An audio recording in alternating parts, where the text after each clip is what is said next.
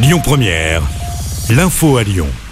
Bonjour Christophe et bonjour à tous. Le pari perdu d'Emmanuel Macron qui échoue à rassembler une majorité absolue à l'Assemblée nationale.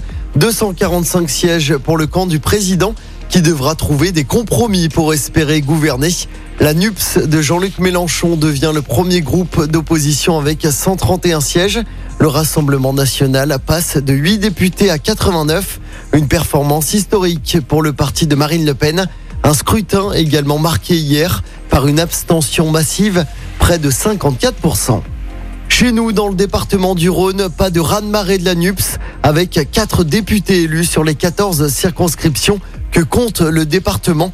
Les Républicains remportent trois circonscriptions. Le parti présidentiel perd des sièges, mais reste en tête dans le Rhône avec sept députés. Je vous propose d'écouter la réaction du maire de Lyon, Grégory Doucet. Le Rassemblement national n'a jamais été euh, aussi euh, fort et surtout que ça n'avait pas été euh, prévu, ça n'était pas attendu à ce niveau-là. donc c'est dire si cette stratégie de renvoyer dos à dos l'extrême droite avec les candidats de la nouvelle Union populaire écologique et sociale non seulement a été un échec électoral, euh, en plus de, de, l'indignité politique que ça représentait. Euh, mais ça, euh, ça met quand même Emmanuel Macron en grande responsabilité. Maintenant, il va falloir qu'il fasse bifurquer sa politique de manière extrêmement significative. En tout cas, on sait qu'avec nos députés, eh bien, le climat sera défendu, les inégalités sociales vont enfin être traitées. La réaction hier soir de Grégory Doucet, le maire de Lyon. Les résultats complets sont à retrouver sur notre site internet et sur notre application.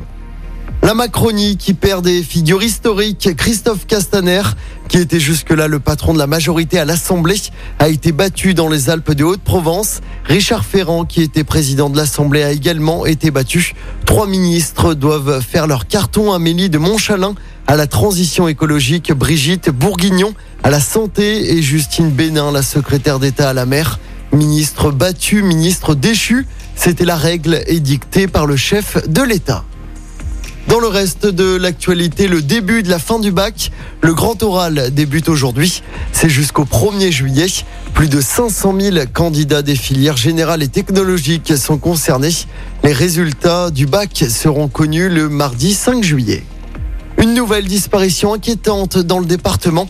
La gendarmerie a lancé un appel à témoins pour retrouver un homme de 51 ans ce dernier a quitté son domicile de Marennes samedi après-midi pour se rendre chez un ami.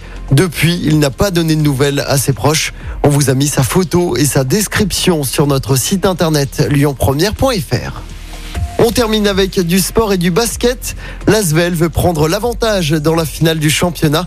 Après avoir égalisé un partout vendredi, les Villeurbanais se déplacent ce soir sur le parquet de Monaco lors de la troisième manche de cette finale. Coup d'envoi du match à 20h30.